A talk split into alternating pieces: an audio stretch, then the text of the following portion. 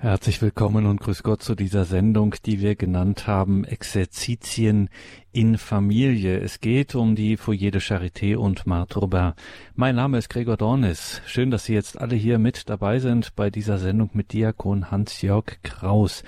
Exerzitien in Familie. Zwei Dinge haben wir hier, die in einer besonderen Weise für unser heutiges Thema relevant sind, nämlich die Stichworte Exerzitien und das Stichwort Familie. Die Foyer de Charité und der Name Marthe Robin werden uns also hier beschäftigen. Es geht um eine besondere Form von Exerzitien und eine besondere Form von Familie. Was genau sich dahinter verbirgt, das wird uns jemand erklären, der sich damit genau auskennt, mit diesem besonderen geistlichen Weg innerhalb der Kirche, der sich kennenzulernen wirklich lohnt. Alle, die die Foyer de Charité schon einmal kennengelernt haben, wissen davon, ein Lied zu singen.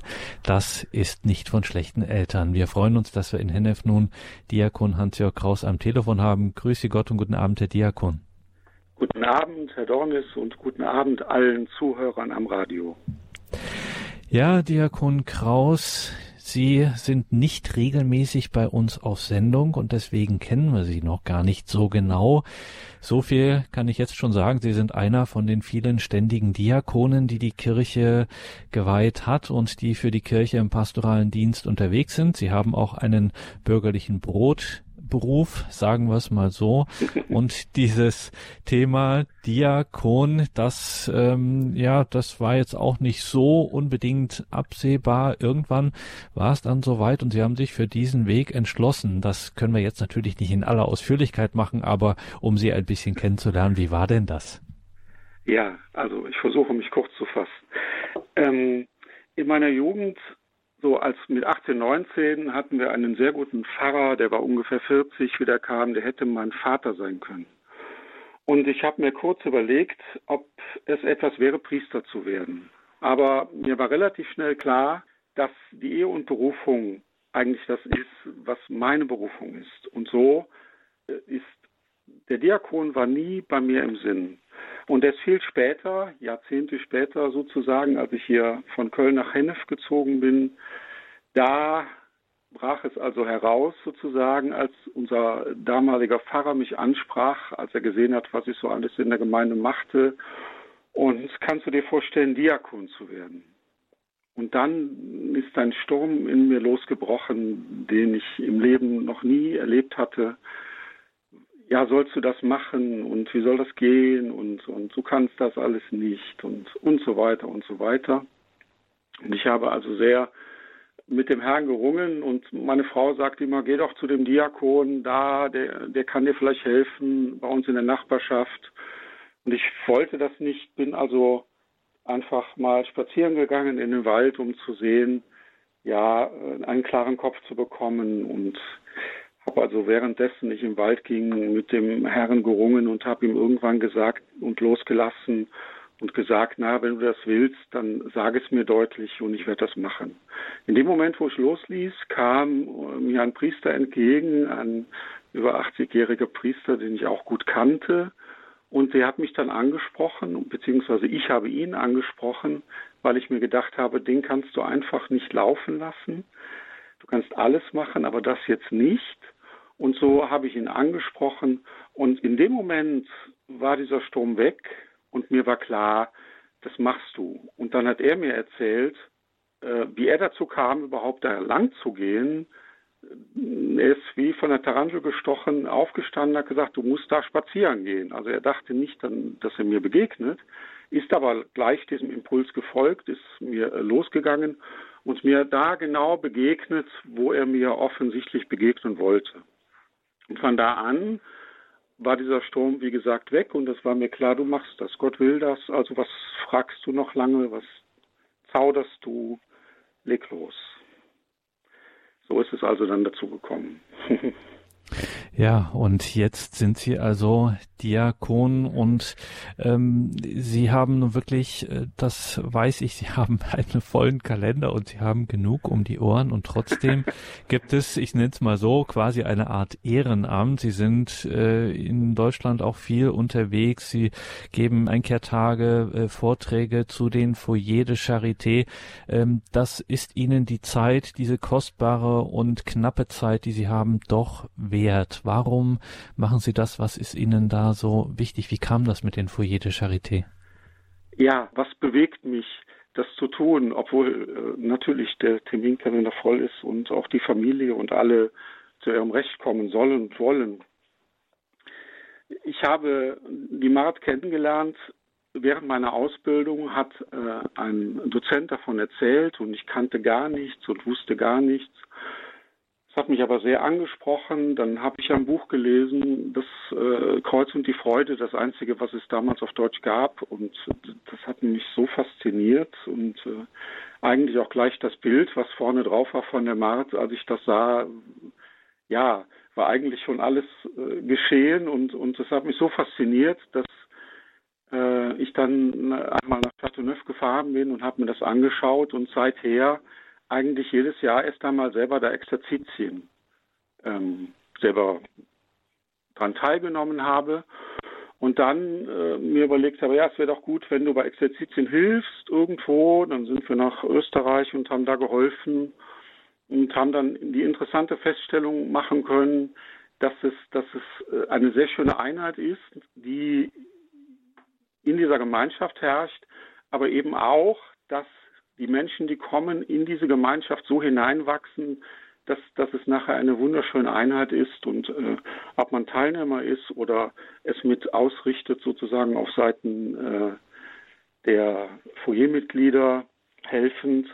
Es sind zwei Seiten einer Medaille und das war für mich so eine wunderbare Erfahrung, dass ich gedacht habe, ja, das müsste doch in Deutschland mal was geben und dann, dann äh, hat man mir immer geraten von Chateauneuf, halt doch Einkehrtage, aber diese Einkehrtage habe ich mich nicht getraut zu halten, bis also eine Dame nach diesen Exerzitien, die der Pater Ernst Schachwitz aus Österreich, der Foyervater, in Wallen da gehalten hat, und am Ende kam eine Dame und hat gesagt, könntest du zu uns kommen, wir zu einem Nachmittag. Und da hat es eigentlich angefangen, dass ich wirklich dann mich getraut habe und habe gesagt, na gut, also ich soll wohl Einkehrtage halten erst einmal.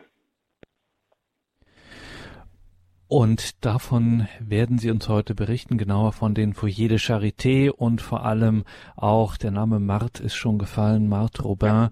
Auf sie geht dieses im Grunde zurück, diese Foyer de Charité. Wir haben das heute ganz klassisch. Wir hören Ihnen jetzt zu. Sie haben etwas für uns vorbereitet und, liebe Hörerinnen und Hörer, so viel sei jetzt schon gesagt.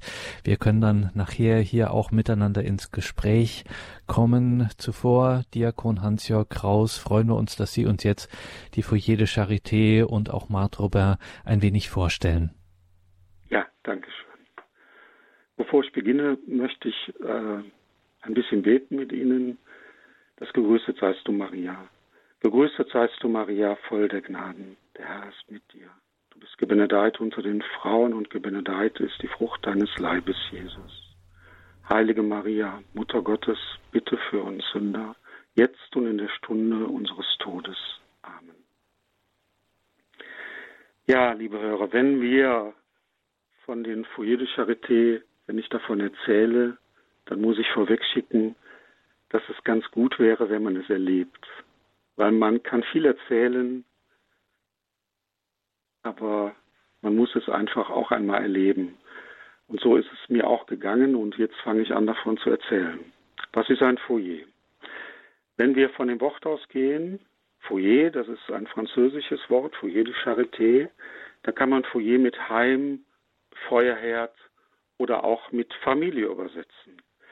Wenn zwei Menschen, Mann und Frau, eine Familie gründen und heiraten, dann sagt man auch, sie gründen ein Foyer. Ein Foyer ist also eine Familie, in der man sich geborgen, weiß und wohlfühlt. Wenn man da, wo Machte gelebt hat, in die Küche eintritt, sieht man einen Kohleherd, auf dem man auch kochen kann gleich. Also ein Foyer ist wie eine Feuerstelle, an der man sich wärmen kann und die Wärme ausstrahlt und die Heimat ist. Bei, einmal bei Exerzitien in Wallenda, die wir gehalten haben, kam die Regina aus Österreich von dem Foyer gleich zu Beginn zu mir und erzählte ganz freudestrahlend, du weißt du, die, was die Edith gesagt hat, das war eine Teilnehmerin, sie sagte, meine erste Begegnung mit dem Foyer, das war der Hans-Jörg. Ich kann mich gut daran erinnern. Ich war in der Küche beim Abwasch, hatte so eine, eine Plastikschürze an und dann klingelte es und der Pater Ernst meinte, Guido runter, da kommt jemand, äh, dass du sie begrüßt. Und dann bin ich heruntergegangen und offensichtlich habe ich sie so herzlich begrüßt, dass sie gesagt hat, ja, ich bin zu Hause angekommen. Ich bin daheim. So, so sollte es sein. Die Foyer de Charité heißt mit vollem Namen Foyer de Lumière, de Charité et d'Amour. Lumière ist das Licht. Die wichtigste Aufgabe der Foyer de Charité besteht darin, das Licht des Evangeliums bekannt zu machen. Die Charité ist die Liebe, die Nächstenliebe, die geschwisterliche Liebe, die, um die sich die Foyermitglieder bemühen, um die Liebe und die Einheit. Und diese Nächstenliebe zeigt sich dann im alltäglichen Arbeiten, im Verzeihen, im Teilen aller Güter, die sie haben.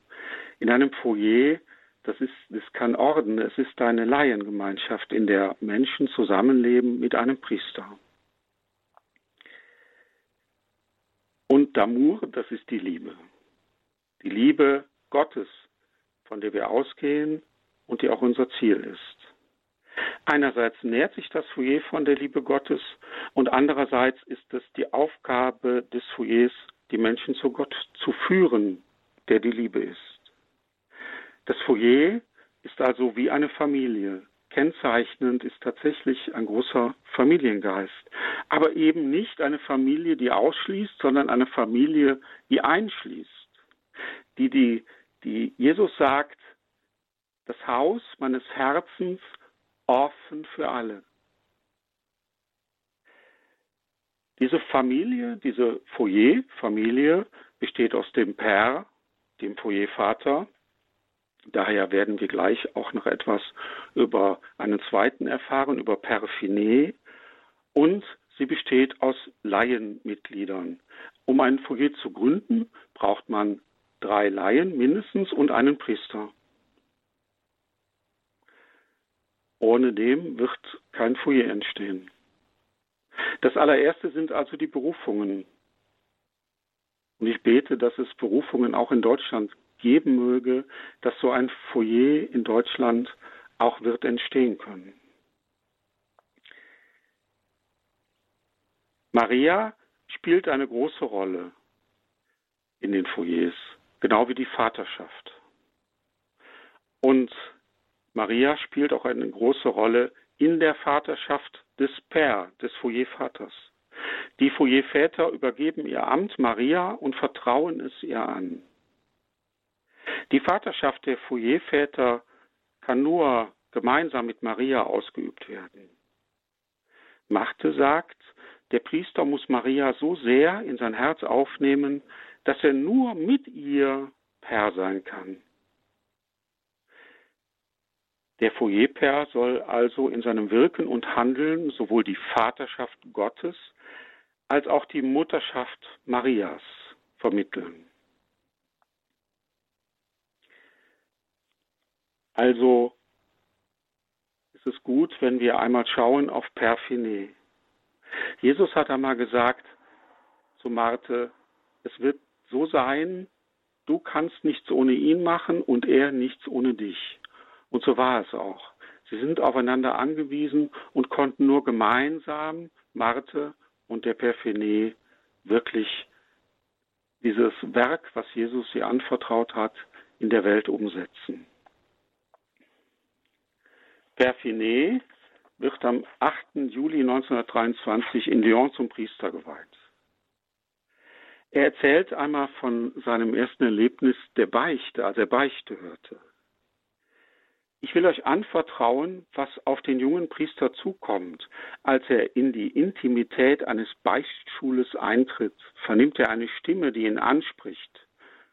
Welche Ergriffenheit, wenn man hört, so angesprochen zu werden. Segnen Sie mich, Vater. Und da ist dieser junge Mann, der alles aufgegeben hat. Dieser junge Mann, der darauf verzichtet hat, Vater zu werden. Dieser junge Mann, der auf seine eigene Familie verzichtet hat, nun Vater. Er wird aufs tiefste Vater.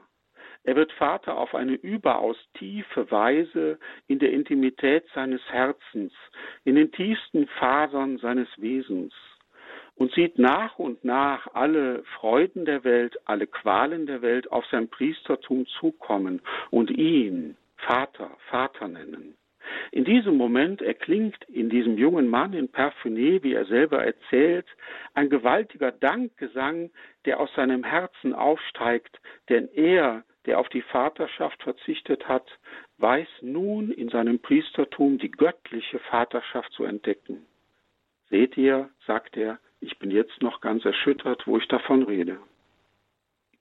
Man kann sicher sagen, dass Georges Finet an diesem Tag in Bezug auf die Sicht der Vaterschaft in ihm etwas vorgegangen ist, was sich in der Folge stark weiterentwickelt und später für die Foyers von großer Bedeutung sein wird. Abbé Finet ist von großem missionarischen Eifer beseelt. Zunächst einmal ist er in einer Arbeiterpfarrei in Ulan zugeteilt. Er geht hin sammelt etwa zwei Dutzend Burschen um sich, bildet sie, wenn auch noch ein wenig schulmäßig, zum Evangelisieren aus und bringt ihnen die Gottesbeweise bei und legt sich einen Schlachtplan zurecht, sie zu senden in die Stadt. Er teilt Oulin in Sektoren ein, mit je einem Café in der Mitte, um sie dann auszusenden in die ganze Stadt. Er ist gerade dabei, seine Offensive zu starten, da wird er abrupt versetzt. Auf einen ganz anderen Posten, nicht in ein Arbeiterviertel, sondern ein Viertel von Kleinhändlern. Dort macht er 1929 ignatische Exerzitien. Und diese Exerzitien, von denen er oft sprach, waren ihm auch später behilflich für die Erarbeitung des grundlegenden Exerzitienprogramms in den Foyer de Charité, man sieht also, wie sehr Gott diesen Mann schon vorbereitet hat. Als er bei einem großen Anlass zu predigen hat, wählt er wiederum die Gottesbeweise zum Thema, in die er sich so gründlich eingearbeitet hatte. Am Schluss der Feier lässt ihn die Bemerkung eines Generalvikars einsehen, dass die Predigt völlig daneben gegangen war. Und dann habe ich endlich eingesehen, sagt er, dass dabei niemand etwas verstanden hatte. So klar, dass mir bewusst wurde, dass ich mich täuschte. Als Priester war ich nicht dazu da, die Existenz Gottes zu beweisen, sondern um vom Vater, vom Sohn und vom Heiligen Geist zu sprechen, um die Botschaft Jesu zu übermitteln. Darum habe ich meine Methode total geändert. Von nun an habe ich vom Vater, vom Sohn und vom Heiligen Geist gepredigt, von der Familie Gottes auf Erden. Von nun an wird er nur noch aus dem Herzen sprechen. Marte sagt über ihn, was ihn auszeichnet, ist seine glühende Liebe zu den Seelen. Er sucht alte und kranke Menschen auf. Eine beträchtliche Zeit verbringt er im Beichtstuhl. Ich höre jeden Tag vier Stunden Beichte, was wären unsere Priester froh. Zwei am Vormittag und zwei am Abend. Am Tag vor Weihnachten hatte ich 16 Stunden Beichte zu hören. Marthe Romain, um deren Existenz er noch gar nicht wusste, betete schon für ihn. Es gab zwei Anlässe, zu denen Jesus ihm mitgeteilt hatte, dass er beten soll. Das erste Mal, als er einem sterbenden Kleinkind die Kommunion spendete und das zweite Mal, als er drohte, bei einem Erdrutsch verschüttet zu werden und zu sterben. 19 Feuerwehrmänner, die sich an seiner Seite befanden, verschwanden alle, nur er nicht. In dieser Nacht opferte sich und litt Marte so sehr für ihn, dass man ihren damaligen Pfarrer, den Pfarrer Vor, zu ihr rufen musste, um ihr beizustehen. Nach neun Jahren verließ, verlässt er auch diese Pfarrei und er bekommt eine ganz andere Aufgabe. Er wird zum Vizedirektor des freien Schulwerks der Diözesen ernannt, das sich damals auf zwei Departements erstreckte, auf das der Rhône und der Loire. Er hatte also mit nicht weniger als 800 freien Schulen zu tun, für die aufzukommen war und für die Lehrkräfte einzustellen waren. Das freie Schulwesen war damals für die Kirche ein vorrangiges Evangelisierungsmittel. Und die Diözesen haben wirklich sehr viel aufbringen müssen und es hat sie sehr viel Kraft gekostet, gegen den Zeitgeist diese aufrechtzuerhalten. Was diesen Perfinet störte, war die wenig befriedigende Art, wie der Glaube den Kindern dargeboten wurde. Sie machte ihn betroffen. Und so verfasste er 1936 ein Programm für die Vorbereitung der Kinder auf die feierliche Erstkommunion. Er schreibt, wie mir scheint, schleicht sich in den Katechismusunterricht oft ein Fehler ein. Man besteht sehr wenig auf Christus.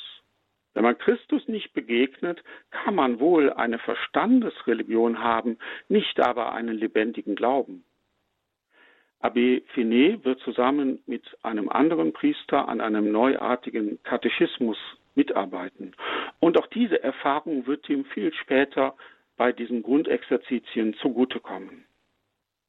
Eine weitere wesentliche Eigenschaft ist seine Liebe zur Jungfrau Maria. Abbé Finet ist ein Freund, ja man könnte sagen Apostel Marias, denn sein Herz ist vom Wunsch erfüllt, dazu beizutragen, dass man sie kennt, sie liebt und zu ihr betet. Schon damals im französischen Seminar in Rom stieß er auf die Spiritualität des heiligen Ludwig Maria Grignon von Montfort. Mit seinen Worten des heiligen Ludwig legen die Foyermitglieder jeden Tag neu ihre Weihe ab. Ihr Taufversprechen wird jeden Tag erneuert. Sie haben ja keine Gelübde. Das ist, wenn man so sagen will, ihr Versprechen jeden Tag. Und auch alle Exerzitien enden mit dieser Erneuerung des Taufversprechens, das von allen dann zusammen mit den Foyermitgliedern in einer größeren feierlichen Form abgelegt wird. Er hat damals erfasst, per Finet, dass Maria eine große Hilfe ist, um im geistlichen Leben voranzukommen. Man kann ihr sogar wie einer Mutter die Leitung unseres menschlichen und geistlichen Lebens überlassen. Er hat in seinem Leben viele, viele Vorträge gehalten und man wird sehen, dass er doch sehr überrascht war, als er Marte begegnet.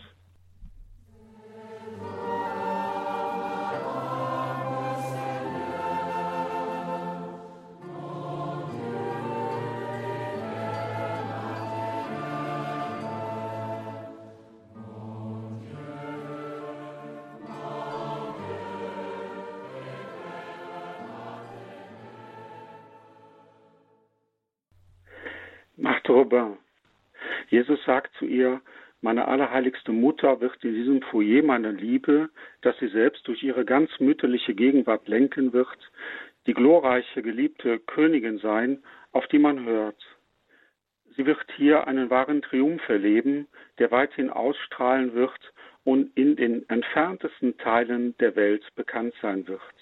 Die Foyers sind nachher auch wirklich in die ganze Welt gegangen und jetzt wollen wir erst einmal ein bisschen schauen auf das Leben von Marthe Robin. Es ist leider jetzt nicht die Zeit, ausführlich über sie zu berichten, aber ein bisschen doch.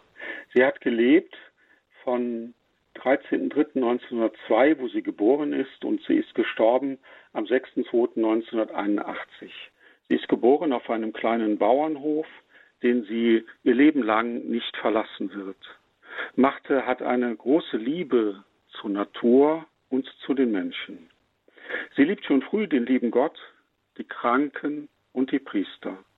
Sie betet überaus gern, sie spricht gern mit Maria, die sie ihre Mutti nennt. Als kleines Mädchen habe ich den lieben Gott stets überaus geliebt, sagt sie. In meinem Leben habe ich stets viel gebetet, in meinem Bett und überall. Das Verlangen nach dem Gebet, das ich manchmal hatte, war sicherlich etwas, das Gott selbst in mir wirkte. Sobald meinerseits das Gespür für ihn nachließ, rief er mich durch dieses Verlangen zu sich zurück, und es war dann wie eine Vertrautheit mit Gott. Ich glaube, dass ich den lieben Gott fühlte. Es war mehr als Gebet. Übrigens fand ich ihn überall, so in der Natur, die mir sehr half, ihn durch sie zu sehen, schon als ich noch ein Kind war. Ich fand ihn im Mitmenschen und insbesondere in den Priestern. Ihre Person regte mich zum Gebet an, ohne dass man etwas zu sagen brauchte. Der Anblick von Priestern hat mich stets ergriffen. Warum? Ich brauche nicht zu verstehen. Was wusste ich schon mehr als die anderen? Ich hatte die Kranken sehr gern, und ich hätte Berge und Täler überquert, wenn man mich dies hätte machen lassen, um einen Kranken zu besuchen, nicht um ihn zu pflegen, sondern um ihn zu lieben. Machte liebte auch wie wir schon gehört haben, die Jungfrau Maria sehr und hat stets zu ihr gebetet.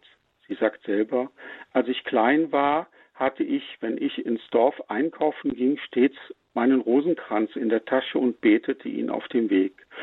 Oft musste sie aber heimlich unter der Bettdecke beten oder den Rosenkranz in der Hosentasche lassen, weil man nicht gerne sah, dass sie so oft und so viel betete.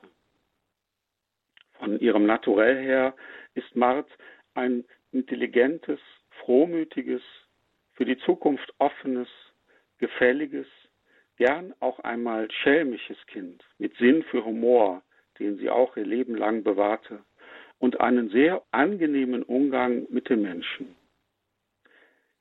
Sie hat einerseits eine ängstliche Natur, die sie aber auch überwinden kann, und sie hat Charakter. Als sie noch ein kleines Kind war, kam es oft vor, dass sie im Zorn mit dem Fuß auf den Boden stampfte. Ihr Leben ist schon sehr früh gekennzeichnet von Krankheit. Im November 1903 trifft die Familie eine Typhus-Epidemie, die wohl von dem Brunnen in der Nähe ausgeht. Der Großvater stirbt und ebenso ihre fünfjährige Schwester Clemence. Und sie wird im Laufe ihres Lebens immer wieder krank sein. Am 1. Dezember 1918 fällt sie in der Küche zu Boden. Sie fällt mit der Zeit mehrfach ins Koma. Muskelkrämpfe, Schlaf- und Verdauungsstörungen, Sehstörungen bis zum monatelangen Verlust des Augenlichts kommen hinzu. Später eine Lähmung der Verdauungswege und das geht dann bis zur völligen Lähmung weiter. Die Beine krümmen sich unter ihr mehr und mehr zusammen. Sie leidet dauernd. Ab 1928 kann sie nicht mehr aufstehen und ab 1930 kann sie nicht einmal mehr schlucken. Sie kann also weder essen noch trinken. Man träufelt ihr einige Tropfen Wasser ein, aber wenn man versucht, ihr zu trinken zu geben, sagt sie, ich verspüre einen so lebhaften Schmerz, dass er mir gegen meinen Willen Schreie entreißt. Aber einmal während einer Agonie, die sie hatte, wo sie weggetreten war, das kam öfter vor, erzählt sie nachher, dass Therese vom Kinde Jesu sie mehrfach besucht hat und von ihrer Berufung gesprochen hat. Sie hat ihr dann eröffnet, dass sie nicht sterben wird, sondern weiterleben, damit sie Thereses Sendung in der ganzen Welt fortsetzen soll. Später wird sie einmal sagen, Oh, diese Schelmin, sie hat mir die ganze Arbeit überlassen. Fortan kann sie also ausschließlich von der Eucharistie leben, die in sie einging, weil sie konnte ja eigentlich nicht schlucken und man weiß nicht genau wie. Seit 1931 erlebt Marte jeden Freitag bis zum Ende ihres Lebens die Passion. Und dieses, dieses diese Passion dauert immer länger. Wenn man so krank ist wie sie, hat man eigentlich nur zwei Möglichkeiten, sich umbringen oder in die Arme Gottes werfen. Am 2. Oktober 1930 finden wir die ersten Stigmata bei ihr. Marthe hat, wie gesagt, die Jungfrau immer geliebt und zu ihr gebetet, aber in der Nacht vom 25. März 1922 erscheint ihr die Jungfrau. Ihre Schwester hatte wohl etwas davon mitbekommen, weil ein Licht im Zimmer zu sehen war, aber sie hat die Jungfrau nicht gesehen. Marthe, durch diese Beziehung zu Maria, die ihr dann begegnet, erlebt Martha ein großes Glück und eine große Freude. Die Liebe der Jungfrau Maria, die ihr sogar mütterliche Liebkosungen erweist, wie sie erzählt, wird ihr in Fülle zuteil. Und dadurch bekommt sie Kraft, in allen Prüfungen, die ihr Gesundheitszustand mit sich bringt, durchhalten zu können. 1925 macht sie einen ersten Hingabeakt. Sie findet auf einem Bild auf der Rückseite einen Hingabeakt, baut ihn aus, ergänzt ihn und legt ihn dann ab im Jahr der Heiligsprechung von Therese vom Kinde Jesu und am Tag des Festes der heiligen Teresa von Avila am 15. Oktober 1925. Diesen Akt wird sie natürlich immer wieder ablegen, bis schließlich man merkt, dass sie sich völlig verändert hat. Sie sagt, ich muss ein weiterer Er, ein weiterer Jesus werden. Also Hingabe, Hingabe an die Liebe, liebevolle Hingabe, ganz Jesus gehören. Einige Jahre danach wird sie ihrem Pfarrer sagen können, mein Pär, seien Sie zufrieden, ich bin völlig in die Hände Gottes gegeben. Und sie schätzt immer mehr die Eucharistie. Unlängst habe ich die Kommunion mit großer Inbrunst empfangen. Ich war sehr erfreut und bin mutiger, beherzter daraus hervorgegangen. Ich war sehr erfreut. Ich versichere Ihnen, dass der Kuss Jesu mein Herz beglückte, und Sie können sich denken, dass ich mir diese Gegenwart zunutze machte, um aus meinem besten Kern heraus für diejenigen, die ich so sehr liebe, um die Gnade zu bitten, die ich ihnen wünsche. Dann ist ein wichtiges Ereignis eine Volksmission durch zwei Kapuziner, die per Fort ihr Pfarrer einlädt.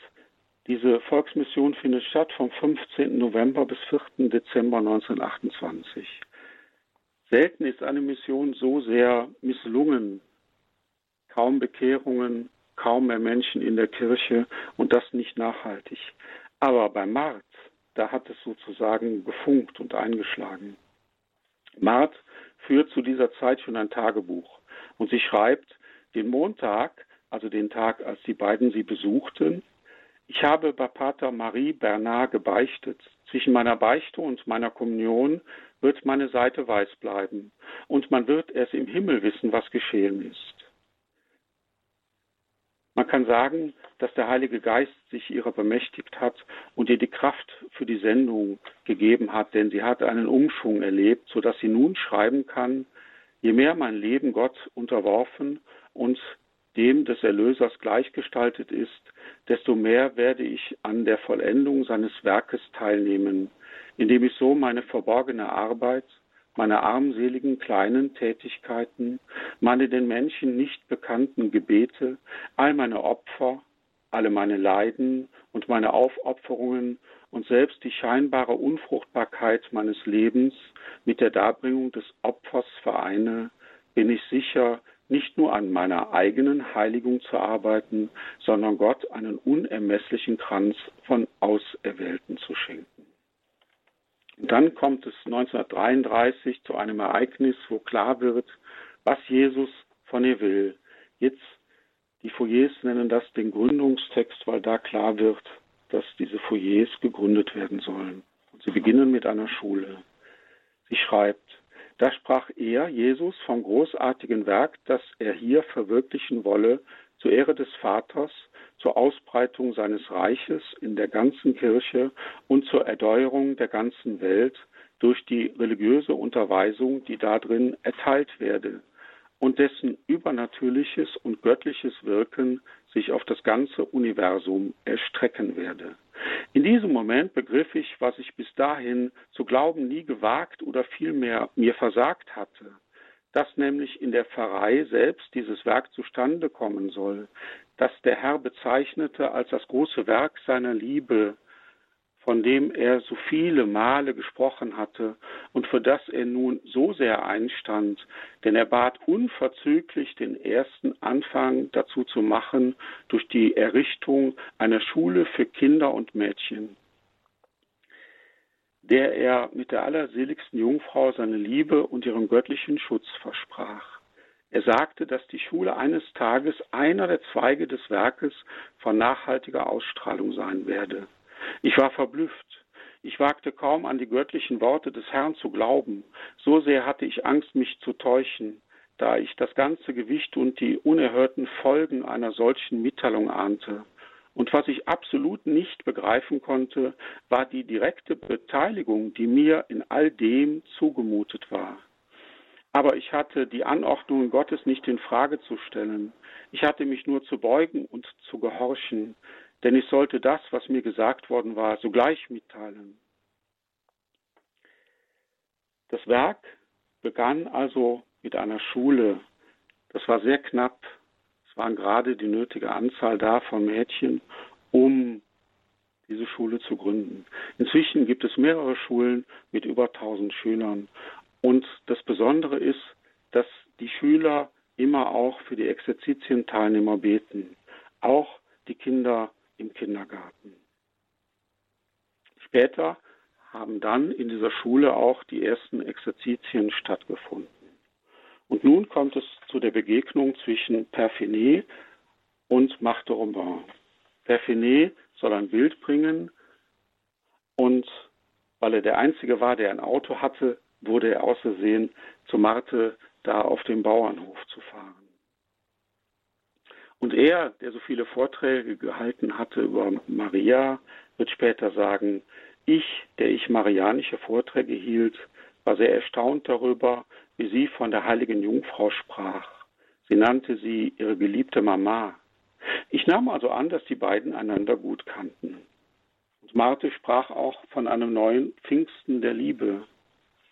Und dieser Begriff neues Pfingsten entspricht genau dem, was der selige Johannes der 23. vor dem Konzil erflehte und Johannes Paul II. wiederholt herbeiwünschen wird. Martha hat ihm erzählt, dass etwas ganz Neues entstehen soll. Die Kirche würde sich durch das Laienopostulat völlig erneuern. Sie hat viel zu ihm davon gesprochen und gesagt, dass die Laienschaft in der Kirche eine sehr wichtige Rolle haben werde. Und sie fügte hinzu, dass es viele Methoden geben werde, um die Leidenschaft heranzubilden, aber insbesondere Foyers von Licht, Caritas und Liebe. Und er wusste gar nicht, was er sagen sollte. Es wird etwas ganz Neues sein. Das wurde noch nie gemacht. Es wird ein geweihter Laienstand sein, nicht ein Orden. Die Foyer de Charité werden von einem Priester geleitet und engagierte Laien würden dazugehören. Und diese Foyer de Charité werden in die ganze Welt ausstrahlen. Und dann, nach, in, in der dritten Stunde ihres Gespräches, wendete sie sich ihm zu und sagte, Herr HB, ich habe einen Auftrag Gottes an Sie. Was für eine?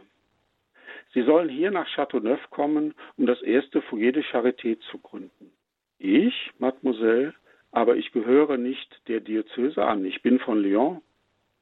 Was macht das aus, da Gottes will? Ah, ich habe nicht daran gedacht, aber um was zu tun, insbesondere um Exerzitien zu predigen. Ja, dreitägige Exerzitien, das wäre eine gute Sache. Nein, fünftägige, denn in drei Tagen hat man nicht die Zeit, die Seelen zu formen. Ach so, aber in wen sollen sie sich richten, diese Exerzitien? An Frauen und junge Mädchen. Was wird man während dieser Exerzitien tun? Gesprächsrunden, Aussprachen abhalten? Nein, nein, nein. Die heilige Jungfrau will vollständiges Schweigen. Glauben Sie, dass ich Frauen und junge Mädchen dazu bringen kann, fünf Tage lang zu schweigen, wenn es die heilige Jungfrau verlangt? Na gut, Ich wusste nicht. Aber wie sollen diese Exerzitien bekannt gemacht werden? Die heilige Jungfrau wird sich darum kümmern. Jesus wird außerordentliche Gnaden schenken. Sie werden nicht Reklame zu machen brauchen. Aber wo wird man die Exerzitien abhalten? In der Mädchenschule. Aber es wären Betten, eine Küche nötig. Wer wird sie beschaffen? Na Sie. Aber mit welchem Geld? Seien Sie unbesorgt. Die heilige Jungfrau wird sich darum kümmern. Wann soll man die ersten Exerzitien abhalten? Am 7. September. Ich war sprachlos. Ich habe ihr gesagt, ich werde mit meinen Oberen darüber sprechen. Ich darf nicht ablehnen, aber ich muss die Erlaubnis meiner Oberen einholen. Ach ja, sagt sie, Sie müssen sich an den Gehorsam halten. Und es wird lange Zeit brauchen, bis er dann wirklich freigestellt werden wird.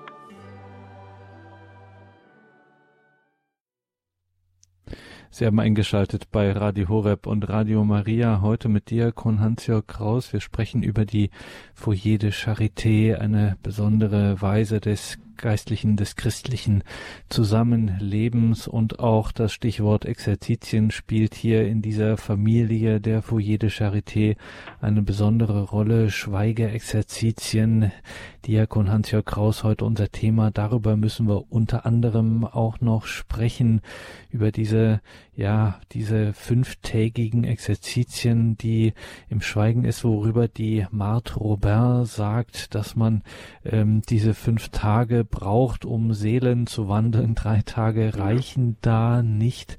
Ähm, wirklich ein, ein ganz erstaunlicher Gedanke.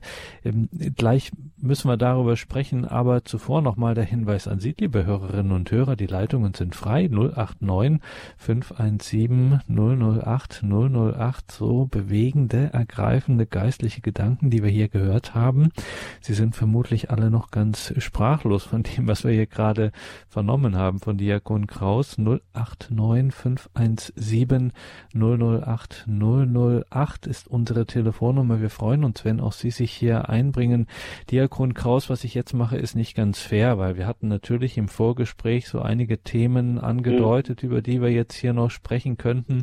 Aber ich bin jetzt während Ihrer, ähm, während Ihres Vortrags hängen geblieben bei diesem äh, Satz, bei dieser Gewissheit, dass diese Foyers, die doch eigentlich eigentlich ähm, so von außen denkt man, na, die sind geschlossen, das ist eine Familie, das ist zwar schön und das hört sich schön an, diese Atmosphäre der geistlichen, der christlichen Liebe, die dort gelebt wird, eben auch mit einem Foyer Père, mit diesem Priester, der sich um die Laien da, also der Vater quasi ist.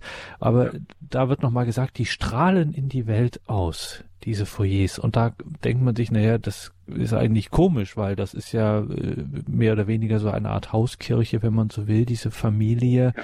die da in diesen schweigenden Exerzitien ist und Mart ist sich sicher, dass die in die Welt ausstrahlen und das ist ja tatsächlich passiert. Wie kommt das? Das ist eine gute Frage.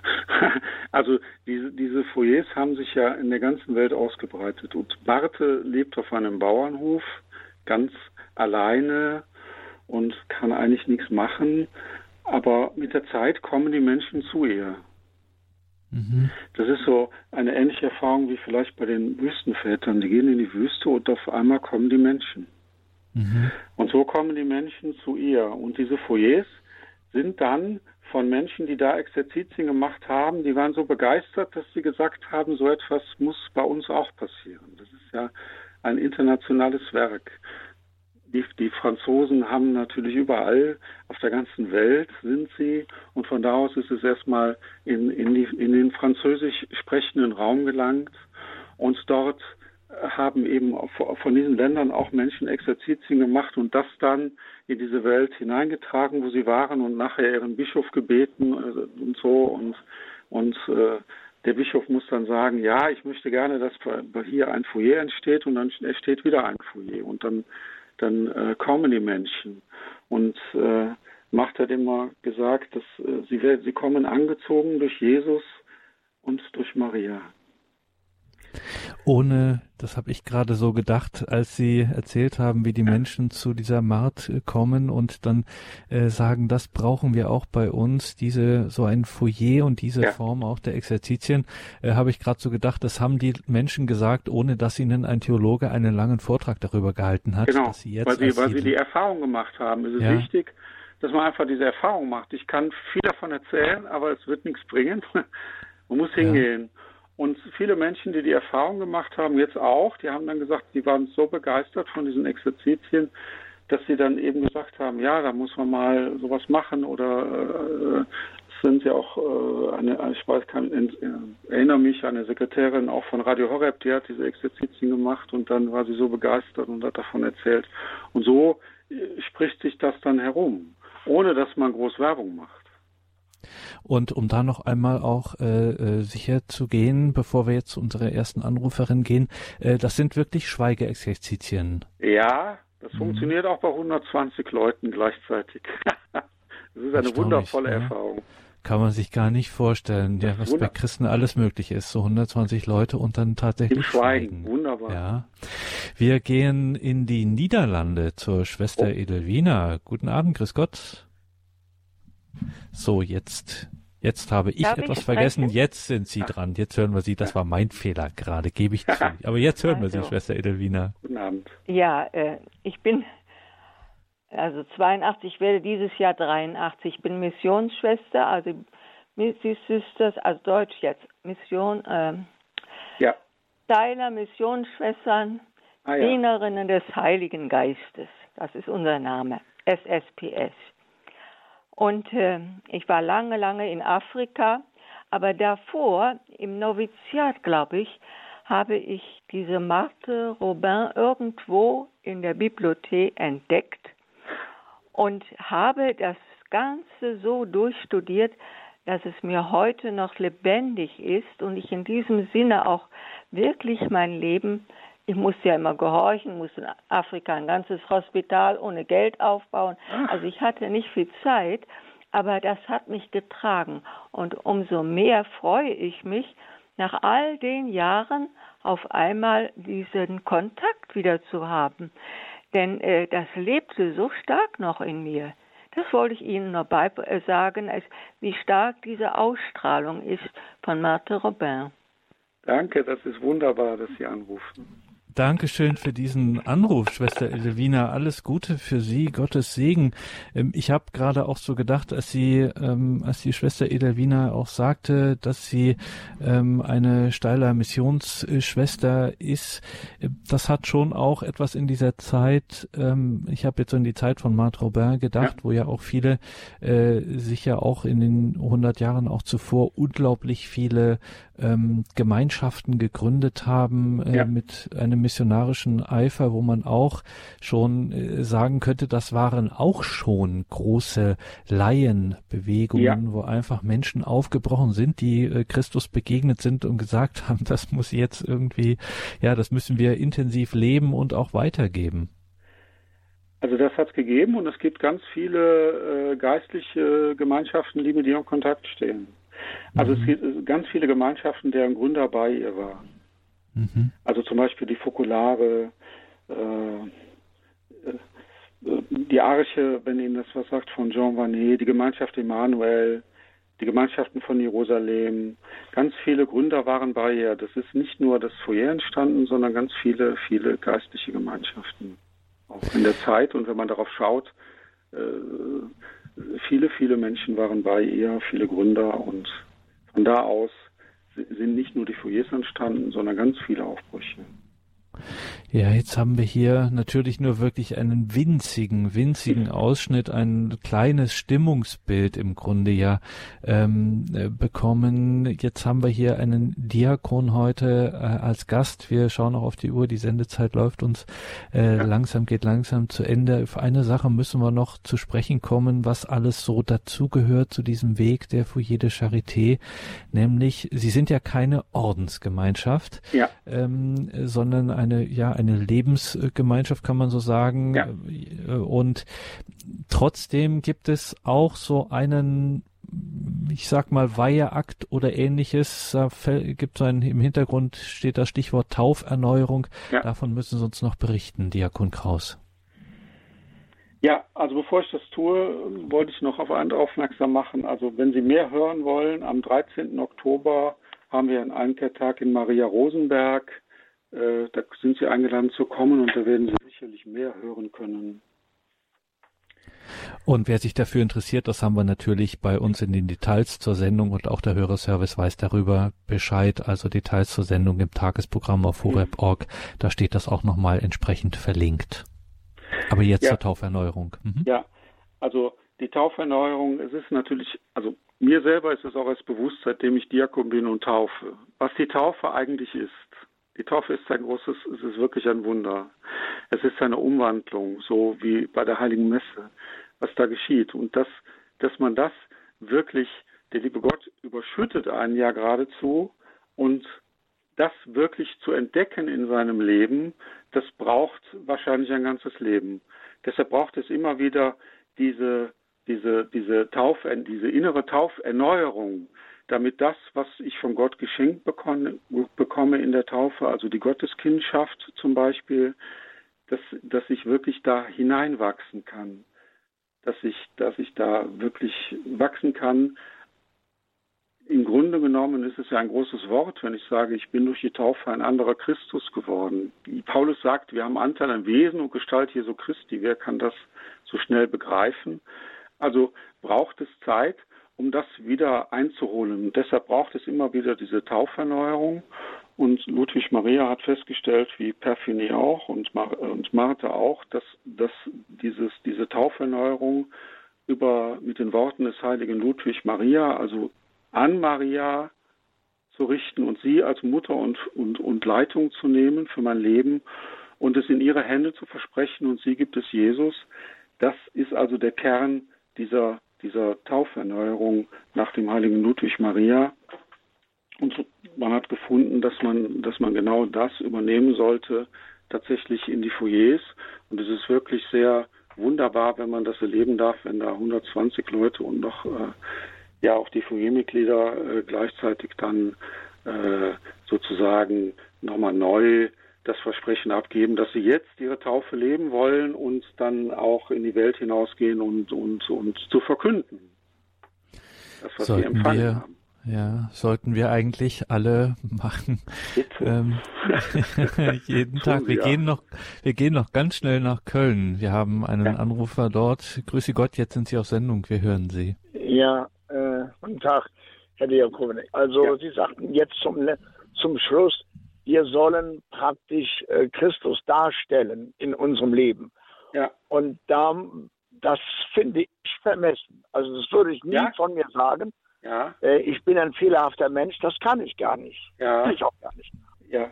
Also einmal sagt Paulus das ja. Wir haben Anteil an Wesen und Gestalt Jesu Christi. Das sage ja nicht ich, das ist in der Heiligen Schrift. Natürlich ist das einerseits vermessen, das sozusagen.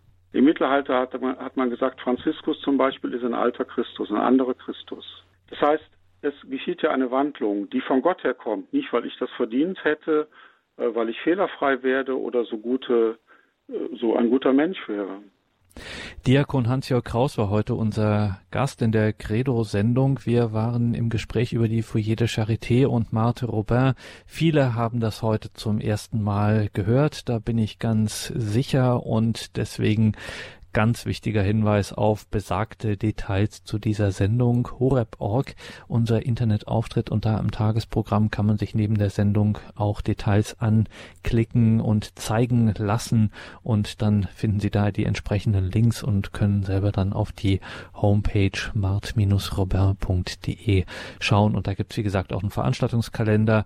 Nächster Termin ist dann der 13. Oktober der 13. Oktober auf dem Rosenberg, das ist Waldfischbachburg Alben. Da findet, wie gesagt, der nächste Einkehrtag statt und da können Sie mehr darüber erfahren und auch so ein bisschen schon so ansatzweise auch ein bisschen miterleben. In der persönlichen Begegnung ist das ja immer etwas anderes. Dann können Sie das ja. miterleben und Näheres erfahren. Danke, Diakon Kraus, für heute, für diese Stunde und dass Sie uns damit in Berührung gebracht haben. Wollen wir hoffen, dass da ordentlich auch geistliche Früchte daraus ja. werden. Und wenn wir schon mal einen geweihten Mann hier haben zu Gast in dieser Sendung, dann bitten wir natürlich zum Schluss auch um den Segen. Der Herr sei mit euch. Und mit deinem Geiste.